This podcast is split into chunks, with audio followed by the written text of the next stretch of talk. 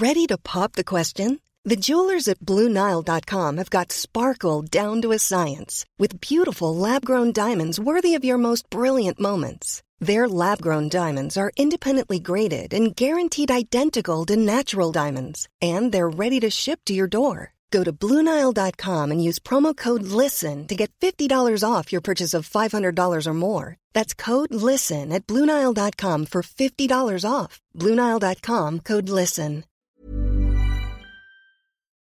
República H.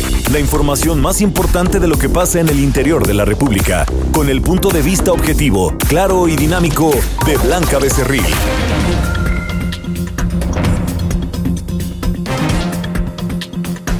Hola, muy buenas tardes. Son las 12 del día en punto. Yo soy Blanca Becerril. Esto es República H aquí por el Heraldo Radio. Hoy es martes 28 de enero del año 2020. Dios, no sé usted qué piense, pero a mí este mes se me ha pasado muy, muy lento. Yo ya siento que estoy como en el día 140 eh, de enero del 2020. 20.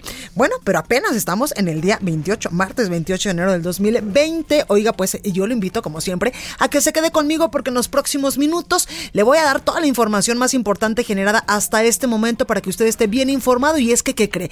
Pues el tema del INSABI, de este nuevo instituto eh, en materia de salud que va a sustituir, o que más bien ya sustituyó a partir del primero de enero de este año eh, al extinto Seguro Popular, pues ha dado eh, ya mucho de qué hablar en las últimas horas y es que 21 entidades, 21 gobernadores ya han dicho sí a este nuevo instituto. Por supuesto que sigue todavía la renuencia de varios mandatarios emanados del Partido Acción Nacional, pero ayer el presidente Andrés Manuel López Obrador se reunió en Palacio Nacional con todos los gobernadores del PRI, del Partido Revolucionario Institucional, quienes pues ya dieron su voto de confianza a este nuevo instituto y ya dijeron sí que pues todavía dicen algunos hay muchas dudas que aclarar, pero esto se va a ir eh, pues eh, avanzando conforme vaya pasando el tiempo. Lo que sí están claros estos gobernadores priistas y el presidente Andrés Manuel López Obrador es que el único objetivo, ya sea con el Seguro Popular o con el INSABI, es que toda la población,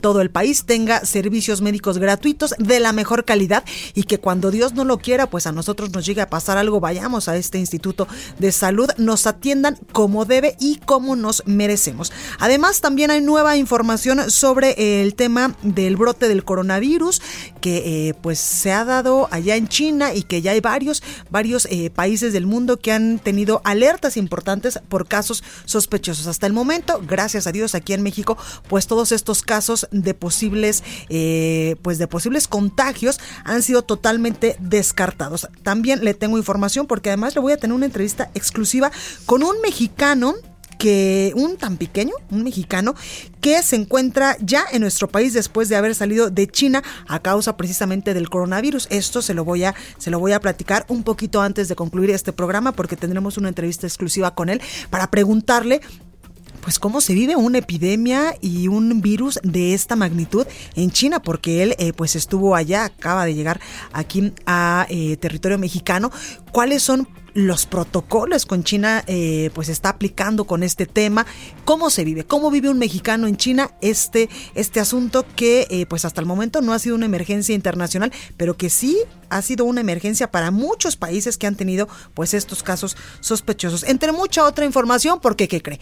Pues ya está casi, casi que a la venta por 500 pesitos el boleto de lotería donde pues se va a rifar el avión presidencial, este avión que ha dado también mucho de qué hablar y que el presidente Andrés Manuel López Obrador en semanas pasadas nos decía que se iba a rifar porque pues no se ha podido vender y que con la rifa de este avión pues iba, es, todo este dinero se iba a destinar a la modernización de centros de salud y también a la compra de mejores instrumentos para este sector. Bueno, pues hoy en la mañanera ya presentó este cachito, este eh, pues billete eh, de la lotería, donde se va a rifar este avión presidencial. Todo esto y más le voy a decir y le voy a detallar en unos momentos aquí en República H. Mientras tanto, usted recuerde que nos puede seguir en nuestras redes sociales. Estamos en Twitter como arroba el heraldo de México. Mi Twitter personal es arroba blanca becerril.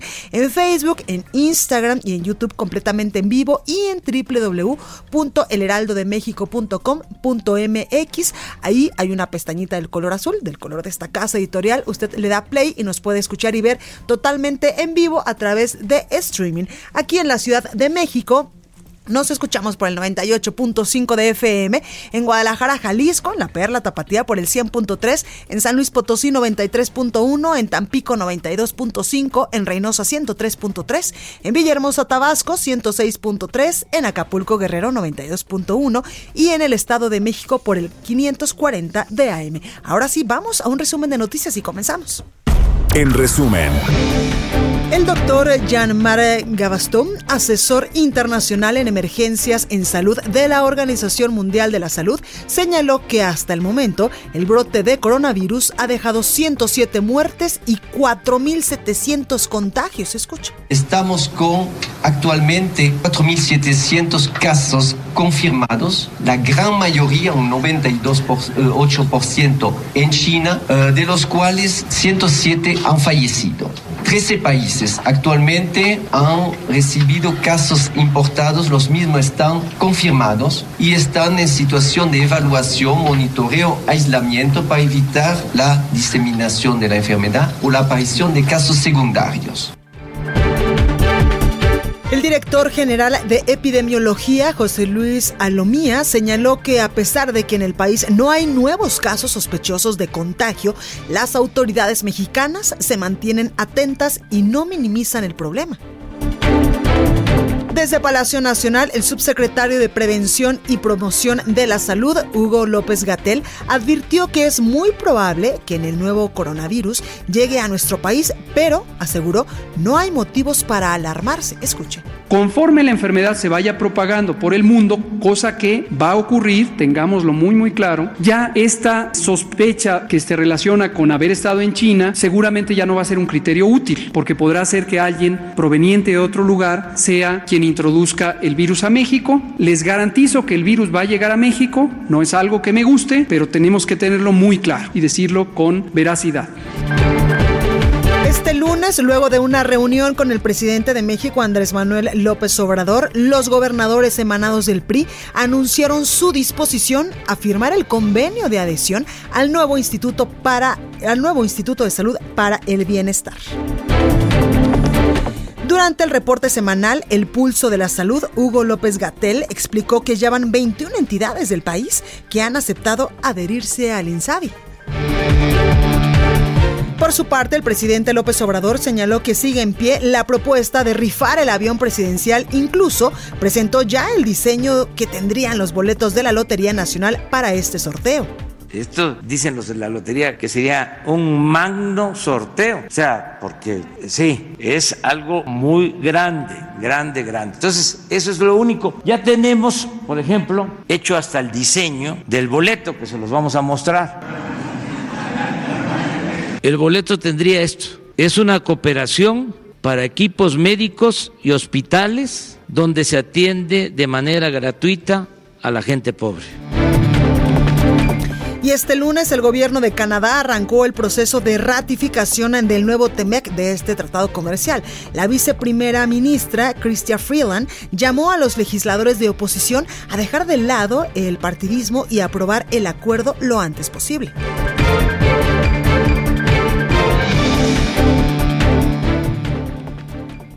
La nota del día.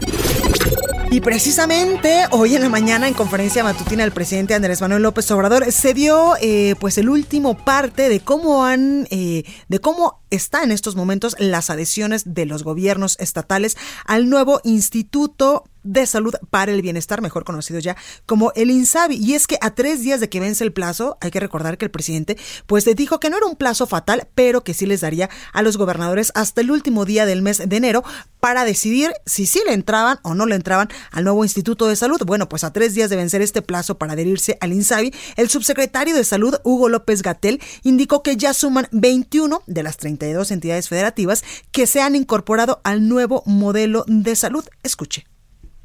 Tenemos ya 21 estados que han aceptado adherirse a este modelo. Hay 11 que todavía están en proceso y seguiremos avanzando en esta materia. Y les recuerdo, como dijimos la semana pasada, que además de que se adhieran los estados Con las capacidades instaladas que hoy pertenecen a los servicios estatales de salud, tenemos al IMSS Bienestar, que está destinado a población no asegurada, de modo que tenemos 19 estados en donde también tenemos infraestructura y personal que nos permite garantizar la atención médica y los medicamentos gratuitos para la población.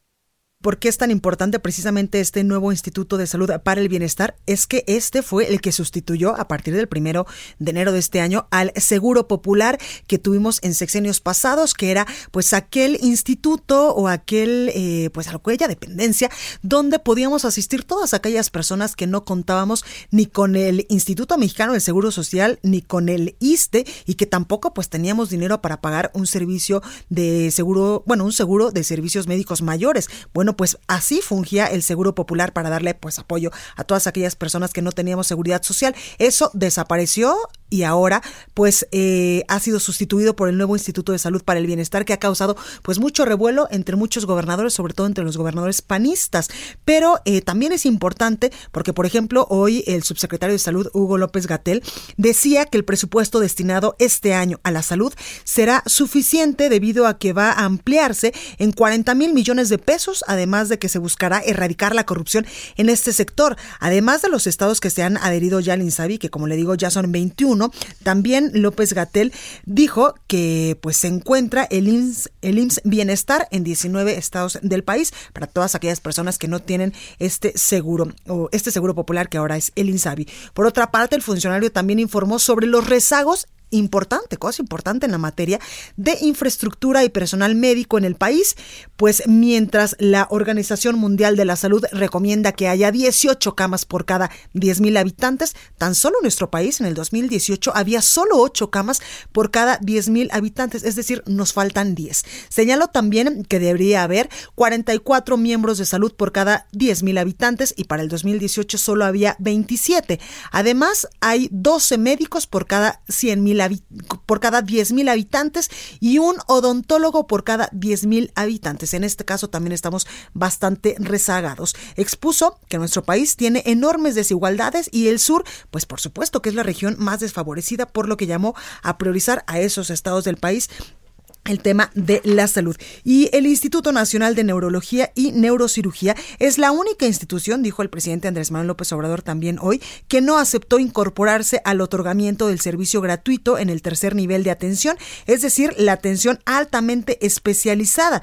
El funcionario, también eh, me refiero a Hugo López Engatel, dijo que esta institución tiene un contrato todavía durante todo este 2020 por 622 millones de pesos para la compra de medicamentos e insumos. Escuche. En el sistema de especializado de salud, lo que técnicamente conocemos como el tercer nivel de atención, el secretario de Salud y el coordinador de los institutos nacionales tuvieron una muy activa semana de diálogo con todas las personas titulares de estas eh, instituciones y todos prácticamente eh, se adhirieron, excepto uno, ya se mencionó, el Instituto Nacional de Neurología. Este instituto tiene desde hace mucho tiempo un contrato de abastecimiento con una empresa privada para eh, proveerle sus insumos y en algunos casos incluso material y equipo quirúrgico. Este es un contrato que en promedio son 650 millones de pesos y actualmente el contrato está vigente hasta noviembre de 2020.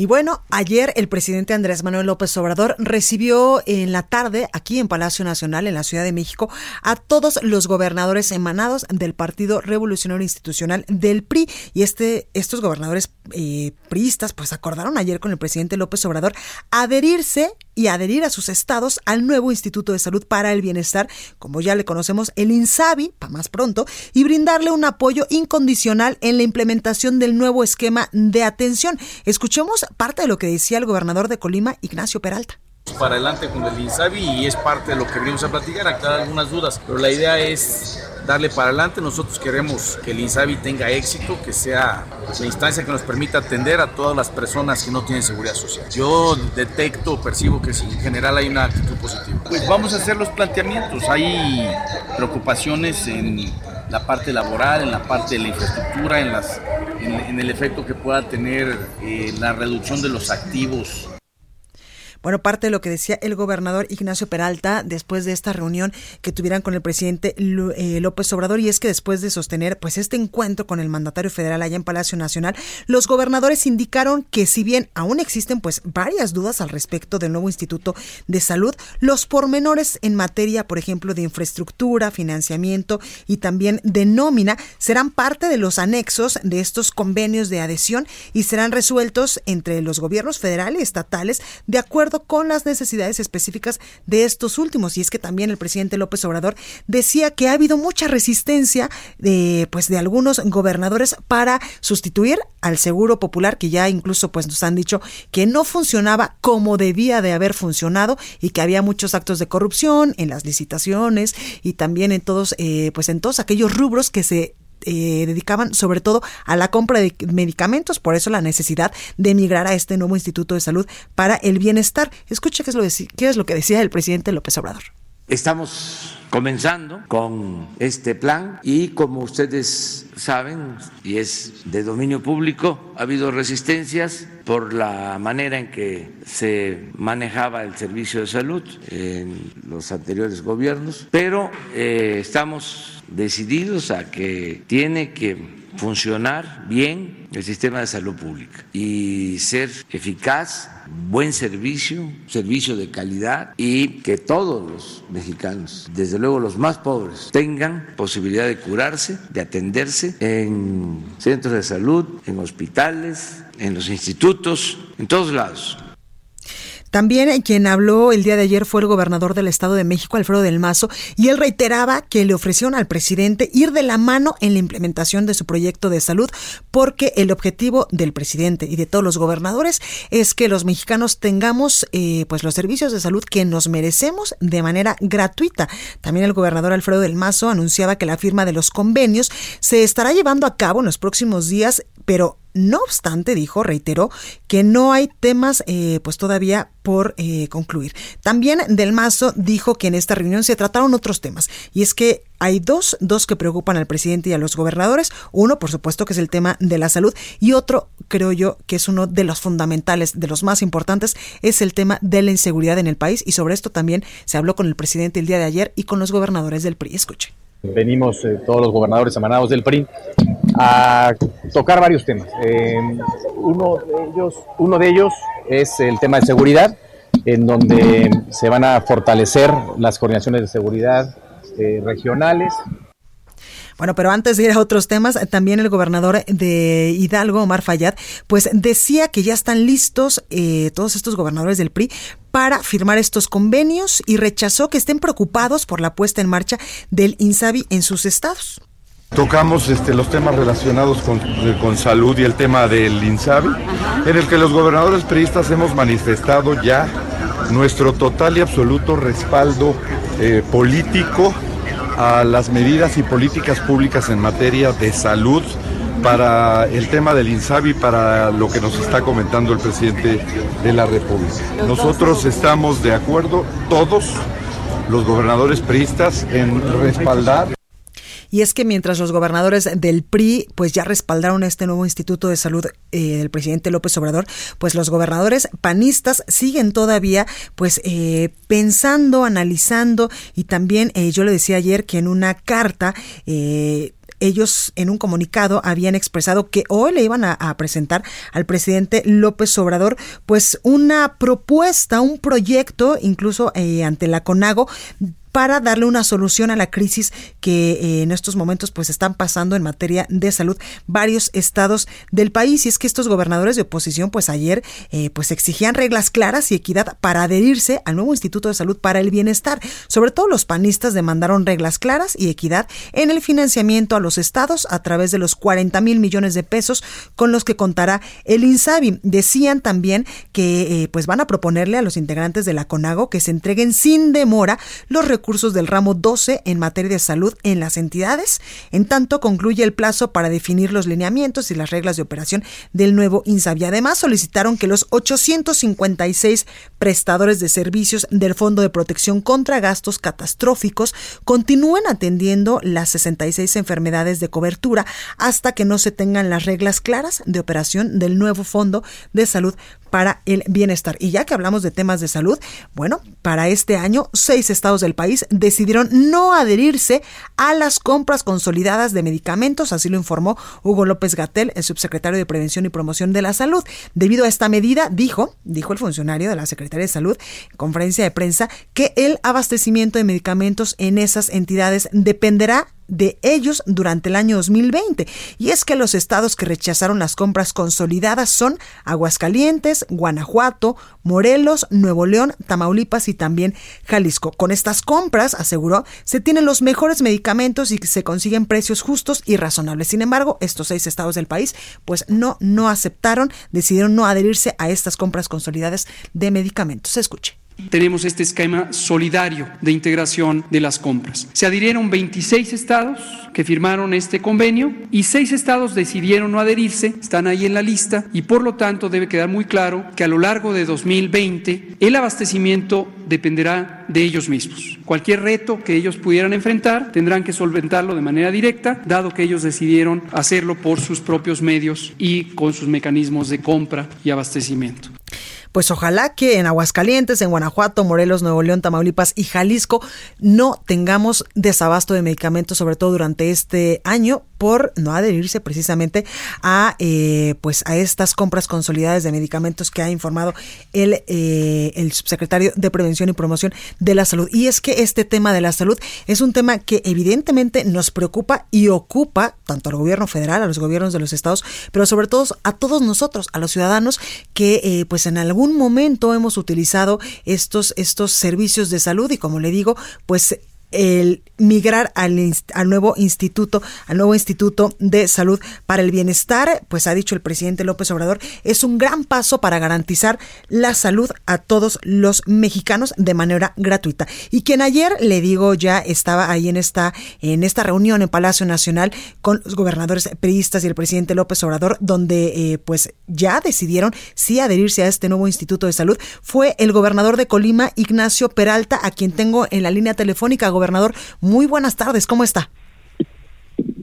Gracias, Blanca. Muy bien, muchas gracias. Muy buenas tardes. Estamos aquí a tus órdenes. Gracias, gracias, gobernador, por esta comunicación. Cuéntenos, pues, ¿qué hablaron ayer con el presidente López Obrador que ya los convenció de decir adherirse a este nuevo Instituto de Salud?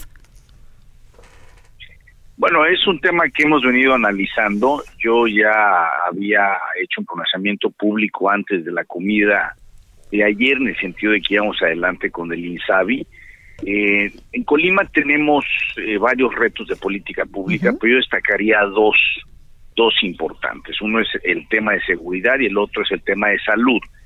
Y es un tema pues que requiere dinero, requiere de diseños muy cuidadosos de política pública, pero sobre todo de trabajar en equipo.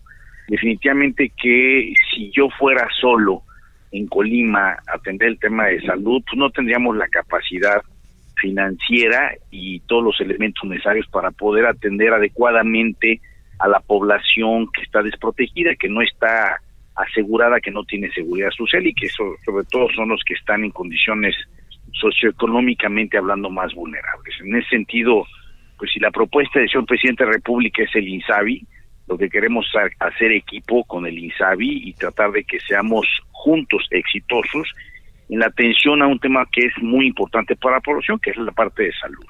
Claro, gobernador, entonces, eh, pues lo hicieron para no quedarse también sin estos recursos importantes en materia de salud que estarían destinados a sus estados de la República a través del INSABI. Efectivamente, y el tema pues tiene todavía que aterrizar algunos detalles. El día de ayer, con el señor presidente, todos los gobernadores del PRI que asistimos, la única que por una situación de salud no pudo asistir fue Sonora, eh, pues hicimos una serie de planteamientos, de preguntas, de preocupaciones. Por ejemplo, el tema de los activos, los hospitales, los equipos, eh, se va a transferir la propiedad, es un tema que tiene que intervenir el Congreso, esto afecta a nuestros balances eh, contables, eh, tiene algún efecto en las calificaciones crediticias, pudiera darse solamente a través de un comodato, son preguntas, son eh, pues, inquietudes, dudas que tenemos y que ayer se dio un avance muy importante en esta plática que tuvimos con el presidente. Esto es en materia de infraestructura y también en el financiamiento. ¿Y en el tema de las nóminas, gobernador? El tema de las nóminas, los pasivos laborales, también se trató ayer. Parece que hay solución también para ese tema. eh, el tema de los pasivos que se tienen, los compromisos que se tienen de pago, por ejemplo, algunos estados tienen PPS eh, y que siguen pagándolos y los tienen que seguir pagando. Tenemos la aportación solidaria este, estatal, eh, pues un recurso que se destina al cumplimiento de esos compromisos. Si se aporta ese recurso, pues varios estados quedarían sin los recursos eh, pues, necesarios y suficientes para poderle hacer frente a esas obligaciones. De tal manera que una propuesta, pues es que también se lleven los, los pasivos y las obligaciones de pago en PPS y algunas otras que se tienen en los balances contables. No es un tema complejo y cada estado es distinto, cada estado tiene su situación, su problemática estado se tiene que ver con mucho detalle. Claro. Gobernador, por último, preguntarle, eh, los gobernadores del PRI pues ya llegaron a este eh, acuerdo con el presidente Andrés Manuel López Obrador para decirle sí a este nuevo Instituto de Salud, pero ¿por qué entonces tanta renuencia de los gobernadores del Partido Acción Nacional cuando este instituto en teoría, pues viene a reforzar y a mejorar el sistema de salud en todos los estados. Bueno, no lo sé, no lo sé. Yo no puedo hablar por otros gobernadores de ningún partido político.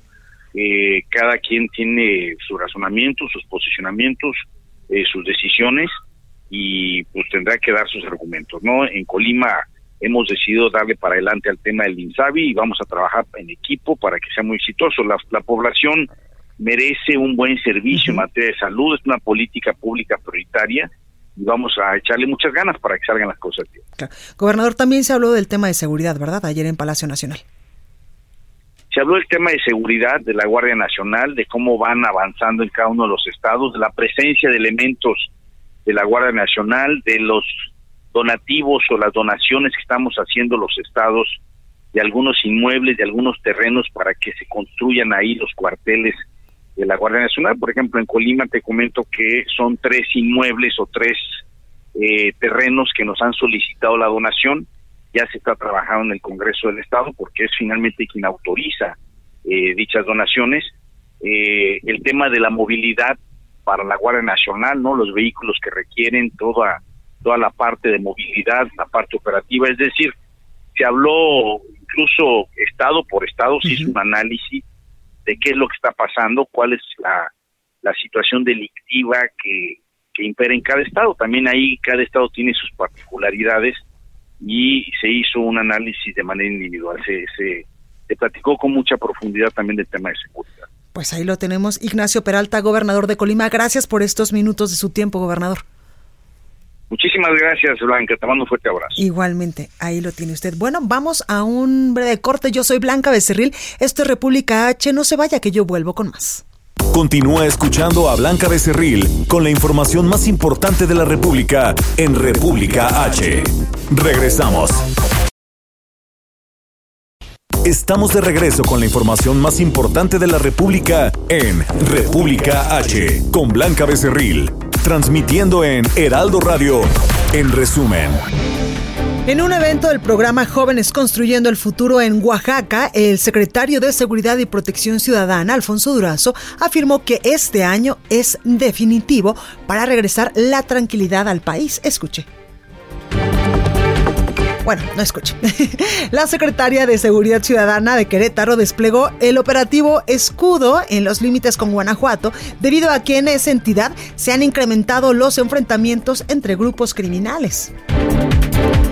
Luego del asesinato de Carlos Garrido Goulart, director del Instituto Tecnológico Superior de Villa La Venta en Guamanguillo, Tabasco, el gobernador Adán Augusto López indicó que se analiza cerrar el plantel y reubicar a los alumnos en otras instituciones. De acuerdo con la Secretaría de Movilidad del Estado de México, se planea poner en remate casi mil automotores que se encuentran en los corralones de Grúas Pegaso, los cuales llevan hasta nueve años sin que sean reclamados. Y el secretario de Movilidad y Transporte de Puebla, Guillermo Arechiga, informó que ya se mandó al Congreso local una modificación a la ley de transporte público en el Estado para que conducir sin la concesión pertinente se considere como un delito sancionable hasta con seis años de prisión.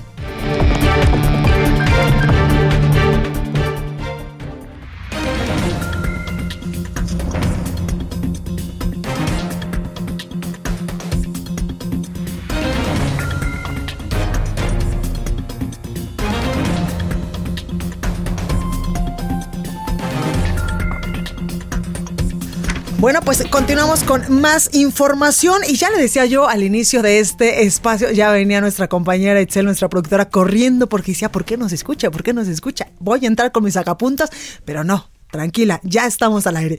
Oiga, pues yo al principio de este espacio informativo le comentaba que el presidente López Obrador ya hizo casi, casi realidad esto de vender el avión presidencial a través de estos cachitos de la Lotería Nacional y hoy precisamente, pues ya en su conferencia matutina mostró este billete, este cachito, que si usted quiere, pues le puede costar 500 pesos si usted quiere adquirir uno de ellos para ver si usted es el ganador del el premio mayor, como dirían los niños de la Lotería Nacional y el premio mayor, ni más más ni menos que va a ser el avión presidencial. Bueno, pues el presidente López Obrador ya mostraba este boleto y decía que va a tener incluso una leyenda donde va a especificar que todo lo que se recaude pues va a ser destinado para eh, construir hospitales, para reforzar más el sistema de eh, salud en el país y para comprar pues más cosas en beneficio de todos los mexicanos. Dice aquí mi producción que aquí en República H le vamos a hacer una preventa, pero no es cierto, no es cierto.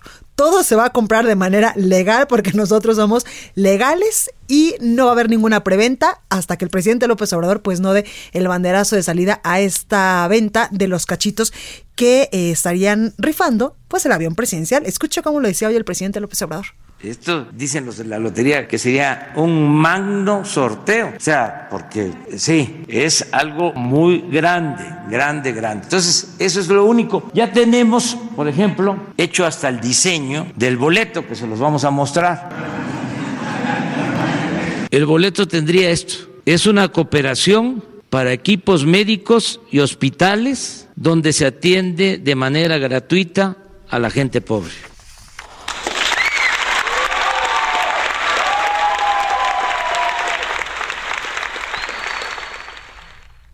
Bueno, pues ahí hasta los aplausos le daban al presidente López Obrador hoy porque eh, pues si se llega a rifar este avión presidencial pues todo todos los recursos se van a destinar al sector salud.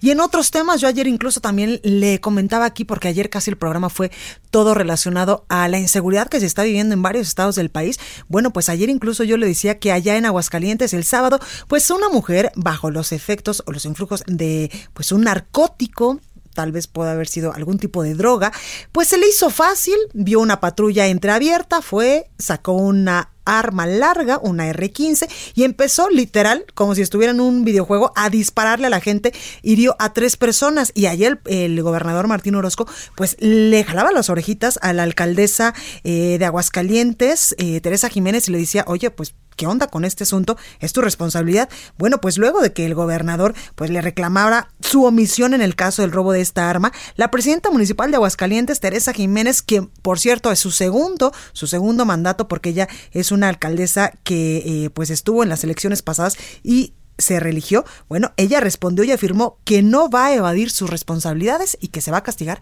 pues a los responsables. Escuche. Son lamentables los hechos ocurridos durante este fin de semana. No vamos a permitir ni tolerar acciones que pongan en riesgo la vida de las personas. Les aseguro que tomaremos medidas drásticas para evitar que situaciones de esta naturaleza vuelvan a presentarse. No se trata de evadir responsabilidades ni de buscar culpables. Cada quien sabe lo que le toca hacer y nosotros asumimos lo que nos corresponde. Para nosotros el compromiso de velar por la seguridad de los aguascalentenses ha sido y será siempre una prioridad pues ahí el mensaje a todos los hidrocálidos de la alcaldesa, que también por supuesto defendía a los integrantes de la corporación municipal, porque decía que no todos son así, que hay muchos eh, policías y también incluso pues el secretario de Seguridad Pública y toda la corporación pues cuentan, decía ella, con su respaldo y apoyo porque tienen a muchos policías comprometidos. Ahí parte de lo que sucedió con esta señora que pues, se le hizo fácil robarse un R15 y empezar a disparar allá en Aguascalientes. Vamos con más información y ya tengo en estos momentos aquí en la cabina a Antonio Bautista, coeditor de Estados en el Heraldo de México. Antonio, ¿cómo estás? Blanca, ¿qué tal a ti y los escuchas Muy buenas tardes. Bien, estamos eh, pues eh, en esta ya segundo día o tercero, ¿qué día es hoy? No, segundo día de la semana. es que tú tienes tanto trabajo que ya no sabes ni qué día vives. Segundo día de la semana. Pero hoy es martes 28 de enero, que yo no sé tú, pero le decía a, a la gente que nos escucha que yo pienso que no es día 28 de enero, sino día como 134 de enero. Se me ha ido súper lento el mes. Es que ha sido un mes con mucha, mucha, mucha información, con muchos acontecimientos, algunos de ellos, por desgracia, eh, eh, desafortunados y trágicos. Y bueno, pues eh, aparte de estos acontecimientos, las consecuencias se han estado viendo precisamente en este mes, por eso se nos ha hecho tan largo. Tan largo. Hay una sensación como de repente que ha pasado mucho tiempo, pero apenas, apenas tiene 18 días, por ejemplo.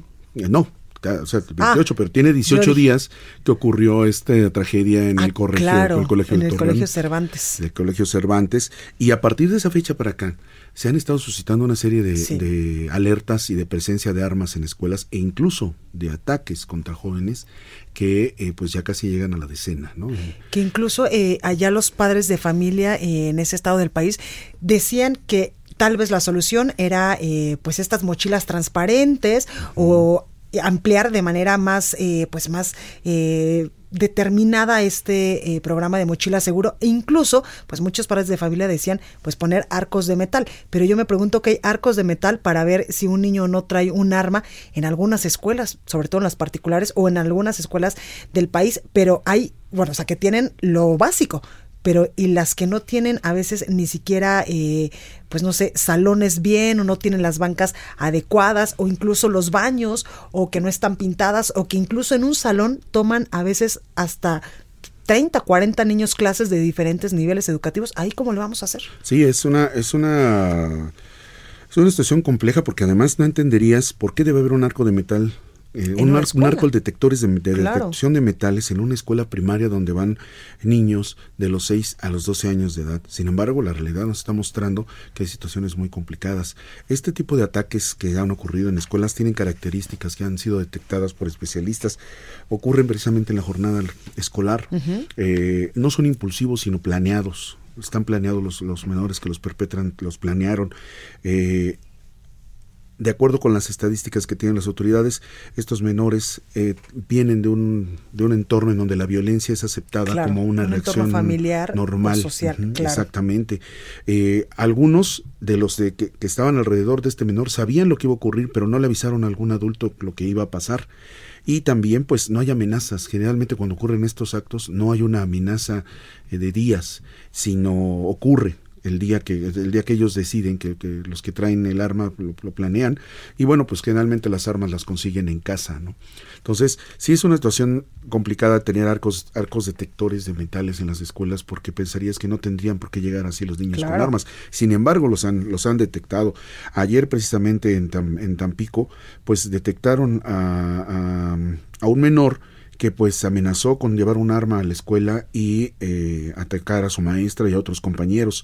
Es un menor de 10 años de quinto grado de primaria que pues fue identificado como una pues una persona con sin problemas, sin mayores problemas, con buenas calificaciones, pero que sí cuando ha tenido algunas reacciones eh, que, le molestan, tiende a hacerse daño, se golpea con la, la, cabeza en la pared, o sea, tiene algunas reacciones. El niño va a recibir evaluación psicológica, va a recibir ayuda psicológica para detectar algún algún tipo de problemas en el manejo de sus emociones. Claro, y eso también, eh, Antonio, pasa, por ejemplo, cuando los papás se separan. En mi caso, mis papás se separaron cuando yo tenía como siete años de edad y fue un proceso difícil que gracias a pues a la atención que teníamos, por ejemplo, de mi mamá y de nuestra familia, pues todos los hijos estuvimos bien, pero sí hubieron eh, momentos en los que yo notaba, por ejemplo, un cambio de conducta en mis hermanos porque pues traían estas emociones reprimidas que no las podían sacar de otra forma. Y la mejor manera de canalizarlos en aquel entonces, cuando no había tantos, eh, pues tantos videojuegos y tanta tecnología, pues era que mi mamá nos metía a clases de de baile o a clases de cocina o a clases de plomería o te mandaba al ballet o al karate o a 20 mil cosas más para canalizar estas emociones. Sí, exactamente. Hay que buscar la manera de que resulte una forma alternativa el que puedan, eh, eh, vamos, desarrollarse tiempos que favorezcan eh, eh, más que el estar acumulando tensión, desfogarla, ¿no? Y, ah, en el caso de Ciudad Madero, por ejemplo, también en Tamaulipas ya pidieron que se hagan eh, exámenes psicométricos para evaluar psicológica y cognitivamente a los alumnos. Estos exámenes son los que se hacen generalmente en las empresas y esto permite detectar habilidades para los para los futuros empleados o algún algún tipo de comportamiento que pudiera crear algún algún problema en, en la empresa para la que laboran. Se está pidiendo que se haga esto con los menores. Los cierto es que ya van varios casos. El 22 de enero dispararon contra un joven de 17 años en un Cebetis. El, en Acámbaro, igual un joven de secundaria disparó contra otro menor de tercero de secundaria el 17 de enero, solo apenas unos días, una semana de que había ocurrido lo de Torreón. Eh, otro menor el 24 de enero apuntó con un arma de juguete a la cabeza de una compañera, ya también recibió eh, ayuda psicológica en Tamaulipas. En San Luis Potosí encontraron cartuchos y armas blancas. Este, y así sucesivamente, en el 23 de enero en Nueva Rosita, Coahuila, el mismo estado donde fue este acontecimiento en Torreón, eh, pues encontraron un arma blanca en una secundaria, ¿no? Entonces, vamos, se han estado reforzando las medidas, se han estado reforzando las, las eh, aplicaciones de mochila segura, se ha discutido sobre la aplicación o no de este programa, si es bueno o no es bueno. Lo cierto es que hay que, hay que estar pendientes y vigilar, porque ya vimos que no es un asunto de ciencia ficción, es un asunto real y que tenemos que abordar, porque no podemos permitir que este tipo de, cosas sigan ocurriendo, sobre todo en, en niveles básicos como primaria o secundaria. Totalmente, cuando los niños tendrían que estar enfocando sus energías en otras cosas. En otras actividades que les permitan desarrollar un mejor futuro para ellos, sus futuras familias y la sociedad en general. Pues ahí lo tenemos, Antonio. Muchas gracias. Te eh, vemos y bueno, yo te veo, ellos te escuchan el día de mañana. Muchas gracias, Blanca. Buenas tardes a todos. Gracias, Antonio. Bueno, vamos ahora con Mónica Reyes, que nos tiene información importante. Mónica, adelante. Claro que sí, información muy, muy importante. Y yo creo que ustedes de repente se sienten como que no tienen buena estética, buena salud, se miran al espejo y dicen, algo me falta esta autoestima, tengo que elevarla. Pero para elevarla necesitamos tener una figura que realmente nos convenza. Y además de esa buena figura, estar bien alimentados, con un poco de ejercicio y mente positiva. ¿Cómo se le llama esto? Se le llama dieta keto. Y para hablarnos de la dieta keto, que ya es muy famosa en el mundo y en México también va a ser toda una revolución, tenemos en la línea telefónica a nuestra amiga Leida Núñez. ¿Cómo estás? Preciosa, adelante. Hola, ¿qué tal? Me da gusto saludarte y efectivamente, bueno, pues mira, es la verdad que es un método que ya está muy, muy famoso en todo el mundo y que ya está en México, que es lo más importante. Y precisamente la obesidad, pues tú sabes que acaba con la salud, la estética, la autoestima, y bueno, seguramente ya muchos han escuchado sobre la dieta keto, que viene ya revolucionando el mundo con un eficiente método para la pérdida de peso y también ya debes haber oído tanto tú como todos los, nuestros radioescuchas que bueno, eh, hay testimonios de grandes personalidades que afirman que sí funciona, Moni. Y bueno, pues la gran noticia es que la nueva y revolucionaria fórmula pues ya está aquí, la dieta keto, donde ahora sí puedes ingerir carbohidratos, ya está en México. Esa es la ventaja, que ya puedes ahora sí que comer los carbohidratos y no sentirte con bastante apetito, sino todo lo contrario. Fíjate que Keto Balance tiene una presentación que es 3K, en la que pierdes 3 kilos por mes, y otra que es 5K, donde pierdes 5 kilos por mes, sin esfuerzo, sin sacrificios, sin efectos colaterales, porque además por el lanzamiento en México, mi querida Moni, tenemos Keto Balance con un increíble 50% de descuento, pero por poco tiempo, así de que bueno, la tienen que súper aprovechar este, porque además, bueno, te cuento que sabías que el 8% de las personas que comienzan precisamente una dieta, pues la abandonan. La verdad es que nos damos por vencidas rápidamente y bueno, pues con Keto Balance ya se acabó esto porque es muy sencillo. Te cuento, mi Moni, te cuento cómo la tienes Sí, sí, sí, sí. A ver. Mira, bueno, pues es muy fácil. Si quieres perder 3 kilos al mes, basta sustituir solamente tres comidas o cenas a la semana, las que tú elijas por un sobre de keto balance, frutas o vegetales, que además es totalmente natural, el que tú quieras. Y bueno, ya si quieres bajar 5 kilos, es lo mismo, pero en vez de 3 vas a sustituir 5 de tus 14 comidas o cenas semanal, semanales. Y bueno, este sobre, pues la verdad que es suficiente para saciar el hambre, pero bueno, puedes agregar también algunos vegetales o frutas como complemento y nada más. Así de sencillo, mi Moni, Así es de que, bueno, yo les digo, no solo a las mujeres, sino también a los caballeros que nos estén escuchando, después de estas fiestas de diciembre, realmente muchos subimos de peso. Yo te digo que la estoy usando, voy súper bien, me encanta. Y bueno, para mis presentaciones, mis shows, ya también como mamá, la verdad que me ha dado efectos maravillosos. Sí, te creo te creo porque yo te veo y entonces puedes pregonar muy bien con el ejemplo. Esta dieta Keto Balance, ¿cómo la obtenemos? ¿Cómo? ¿Dónde la adquirimos? ¿La compramos? ¿Cómo nos llega hasta nuestra casa, por favor? Por supuesto, mira, al 800 23 8000 800 23 cero mil y aprovechan el 50% por lanzamiento en México. Es muy importante que hagan en este momento la llamada porque fíjate que está teniendo muy buenos resultados. La gente la está comprando porque es de una manera muy sencilla realmente. Y entonces imagínate, si bajas tus 3, 5 kilitos que subiste ahora en las fiestas y de una manera, por supuesto, sin descompensarte, sin afectar tu salud, sino todo lo contrario, alimentándote bien, con Keto Balance 800 23 mil. Muy bien, la dieta más vendida en el mundo y ahora aquí en México, ¿qué esperan para cambiar su vida y recuperar esa figura? 800 23 mil. Muchas gracias, Aleida, gracias, gracias. Y nosotros, bueno, esperamos su llamada 800 23 mil. Muchas Gracias, Blanca. ¿Te animas? Tú no, tú no lo necesitas. No, yo Está súper bien. Muy, yo necesito, pero para aumentar igual que yo. muscular ah, subir de peso. Muy bien, gracias, gracias. A ustedes. El análisis.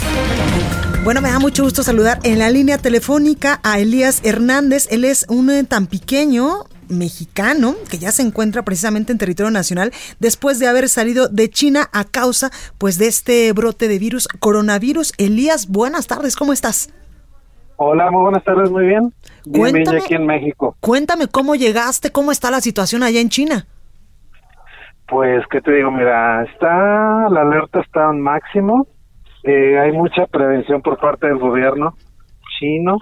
Este, hay muchas, muchas medidas de prevención en carretera para cruzar de, de un distrito, le llaman ellos, o de un estado a otro. Hay cercos sanitarios, revisan a todas las personas antes de entrar a una ciudad. ya dentro de las ciudades, al llegar a los hoteles, te vuelven a revisar la temperatura, te piden incluso tapabocas, este gel antibacterial, en los restaurantes también, o sea, mucha, mucha cultura de prevención. Claro. Elías, ¿en qué momento China, el lugar donde tú estuviste, que fue donde se originó este brote, pues se da cuenta de que esto es eh, un brote realmente peligroso? Fíjate que yo me encontraba en un, en un tour turístico. Tuve visita a lo que es a la Corea del Sur. ¿Te fuiste de vacaciones? Así es, ah, Corea del Sur, Japón y en China. Y en China están restringidas las redes sociales. Claro. Cuando lo que es Facebook y WhatsApp. Por lo tanto, yo estaba desconectado cuando ingresamos a China. Mm, no había todavía esta alerta. Nos dejaron ingresar sin ningún problema.